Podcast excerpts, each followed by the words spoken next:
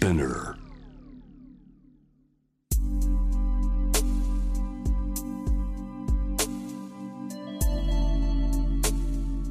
眠らない街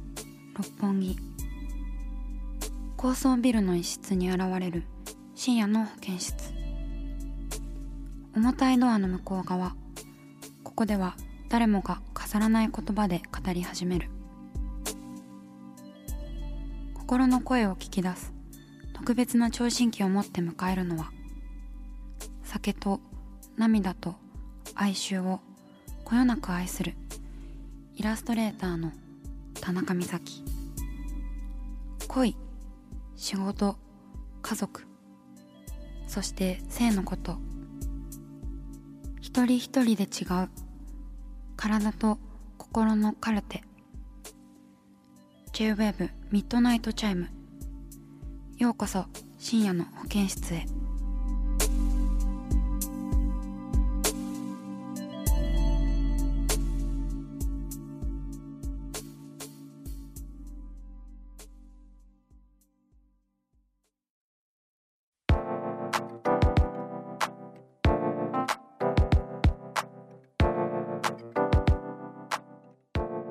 田中美咲がお送りしています。深夜の保健室ミッドナイトチャイム。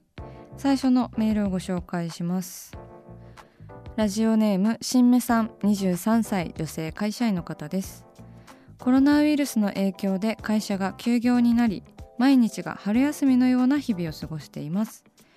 自分の時間が増え最初は思う存分何もしないをしていたのですがもっと時間を有意義に使いたいと思い最近絵を描き始めました。ずっとイラストレーターとして仕事がしたいという夢がありますがまだまだ自分の個性ある絵というよりは目に見えるものや似顔絵などを描いています。毎日コツコツ描いて美咲さんのようなイラストレーターになれるように頑張りますとのことです。新芽さんありがとうございます。自分の個性ある絵ね。いや自分の個性がある絵柄を見つけるのってすごい大変ですよね。うんうん。ねでもなんか目に見えるものや似顔絵を描くのって全然十分だしそうでもなんかその休業がで時間ができたのがすごい思わぬきっかけになって素晴らしいですよね。うん。イラストレーターって本当にお家でできるしいいお仕事なんでなんか お家でできるからやってるわけじゃないんですけど。そうすごい楽しいのでおすすめです。うん。なんか私みたいなイラストレーターになる必要は全然なくて本当に新芽さんらしいというかでも私もなんか自分らしさってよくわかんないからね。いろんなことやってるし本当に徐々に出てきたという感じで最初に職業として始めようと思った時はもうちょっとこう余白が多いというかあのさっぱりとしたイラストを描いていてまあその雑誌の挿絵に載るようなあのライトな感じを目指していたのでなんかイラストレーター始めは自分の個性を全然そんなに打ち出してなかったような気がしますね。ある程度進めてきてやっとなんかこう自分の絵とか考えみたいなことが、まあ、自信を持ってではないんですけどある程度は出せるようになってきたなって自分で思うので私らしさみたいなものってなんか見る人が決めることでもあるんですよね。だから自分一人で探すことって結構あの大変だと思うのでなんかたまにねなんか人に見せてみたりとかしたりしてもまた新たな発見があって面白いんじゃないかなって思います。はい。楽しく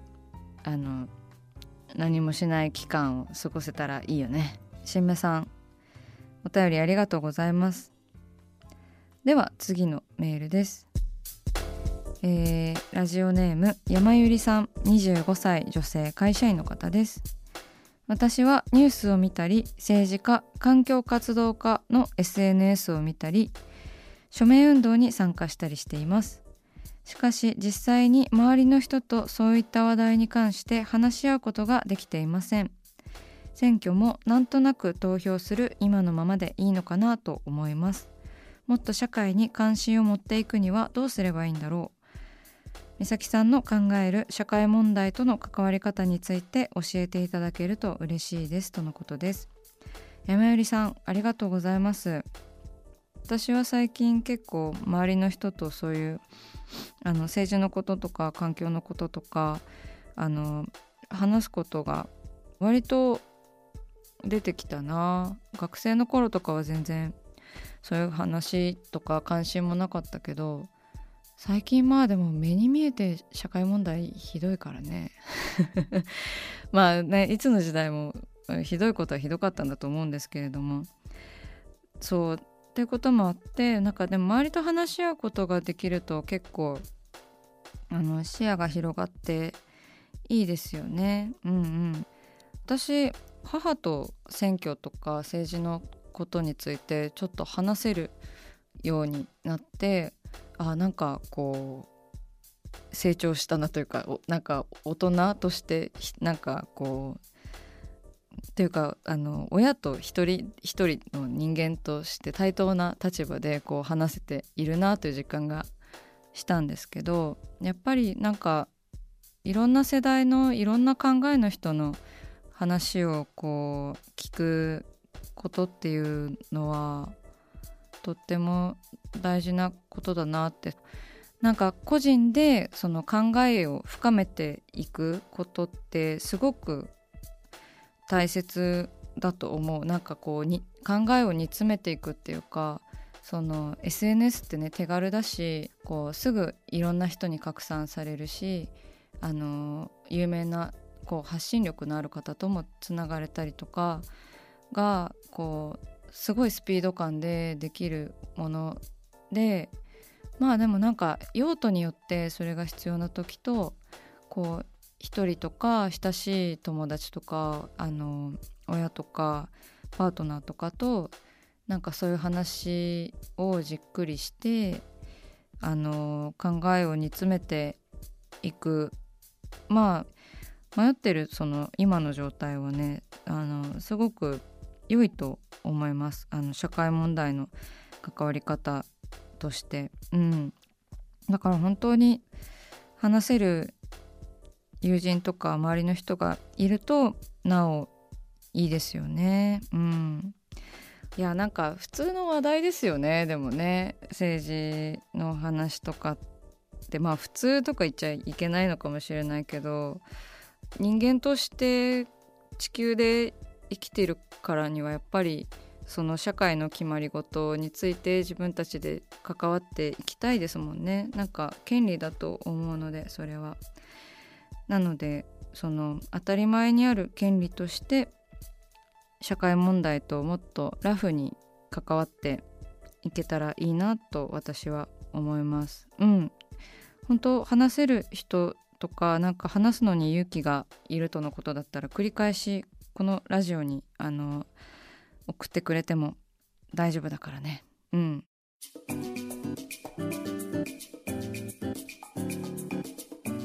さあ始まりました。田中美咲の六畳一間。大勢の目に触れたものから人知れずこっそり楽しまれたものまで。イラストレーター田中美咲の作品を作者自ら紹介します。今夜もこの時間は番組スタッフと一緒にお送りします。よろしくお願いします。よろしくお願いします。こんばんは。こんばんは、はい、今夜はですねえっ、ー、と九州佐賀県からですねラジオネーム深夜徘徊さん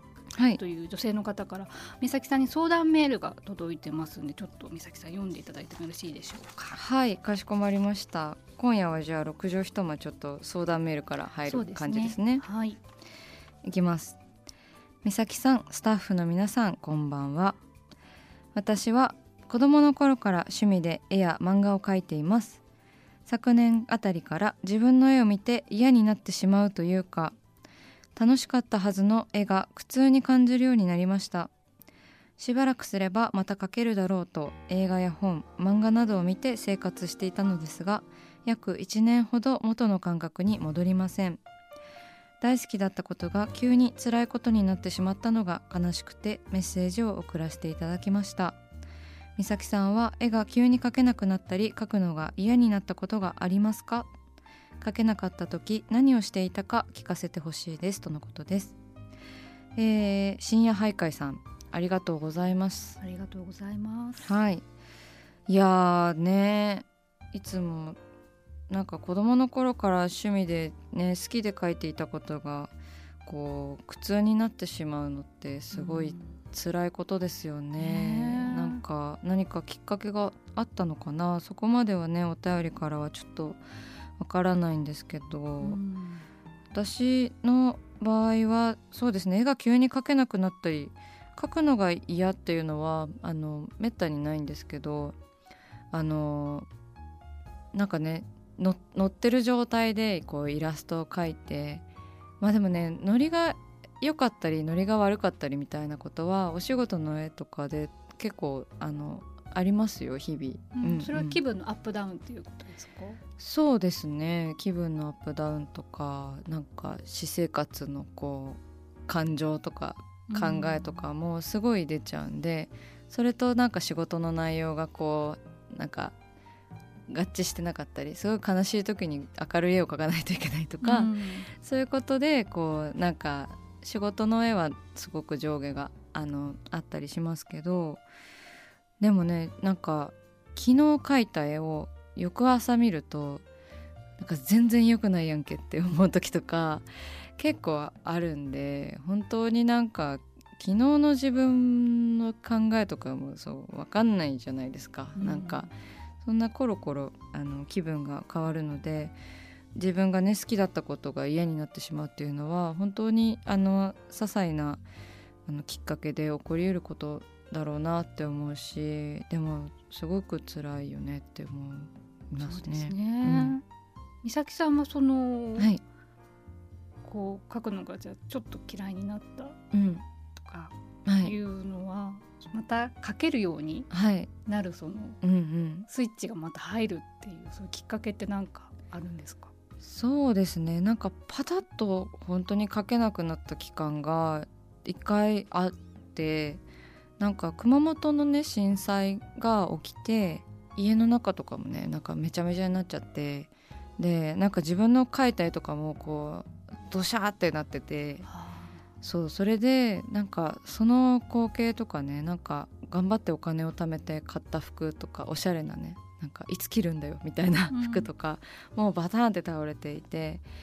なんか意味ないみたいなその緊急の時とかそのにこうなんか自分がやっているしかもなんか職業にしてあの頑張ってっていうかなんかずっと信じて書き進めていたものがなんか全て意味のないものみたいに思えてしまって本当に何ヶ月間ぐらい全く絵が描けなくなってしまったんですね。描く気にならなくって。結構塞ぎ込んでしまってその時に友達があの察知してくれたのかなんか深夜ねちょっと危ないんですけど、うん、瓦礫とかがあるから深夜あの街をね徘徊したんです。それこそ深夜徘徊さん。深夜徘徊、はい、深夜のあの熊本の街をね徘徊して友達と一緒に、車とかも全然通ってないから道路に寝そべってなんか「大丈夫の台」とか言って なんか友達と写真撮って、うん、なんか映画みたいですね。そうなんですよ。なんか世紀末みたいなね街をちょっと歩いたりしたんですね、うん、なんかそれですごくこう心が救われてイラストとか絵のお仕事とかもなんかそういうことがあるのではって思ったんですよね。なんか絵を見て優しい気持ちになったりとか絵を見てすごく個人的なことを思い出したりとかしてこう元気になるみたいな大きな言葉で言うと自己肯定とかっていうことに近いのかななんかこう好きな自分の絵を好きって思っていいとかってなんか自分を好きでいても良いということにもつながると思うんですよね。うんうん、いや本当にでもなんかその書ける状態になるまでとかなんか書かなきゃ書かなきゃみたいになると余計書けなくなったりとかがあるかもしれないからそれ以外のことうんまあね何かをするっていうよりは、うんうん、無理に書くことをしないっていう,、うんうんうん、しないっていう選択もありっていうか前向きに捉えてみるっていうのもいいかもしれないですよね。うん、そうですね。完全にこうしないでみるとか、うん、本当になんかかけてれば良いとかかけてないからもう全然ダメとかそういうことではないと思うので、うんあの書きたくななったら書けばいいという、うん、ことですよね。うん、でもこの辛さすごいわかるのでねなんか進展があったら進展があったらとか言ったらまたプレッシャーになっちゃうかな。うん、でもなんかもうほんと何の気なしにメールも送ってください。深夜徘徊さんメッセージありがとうございました。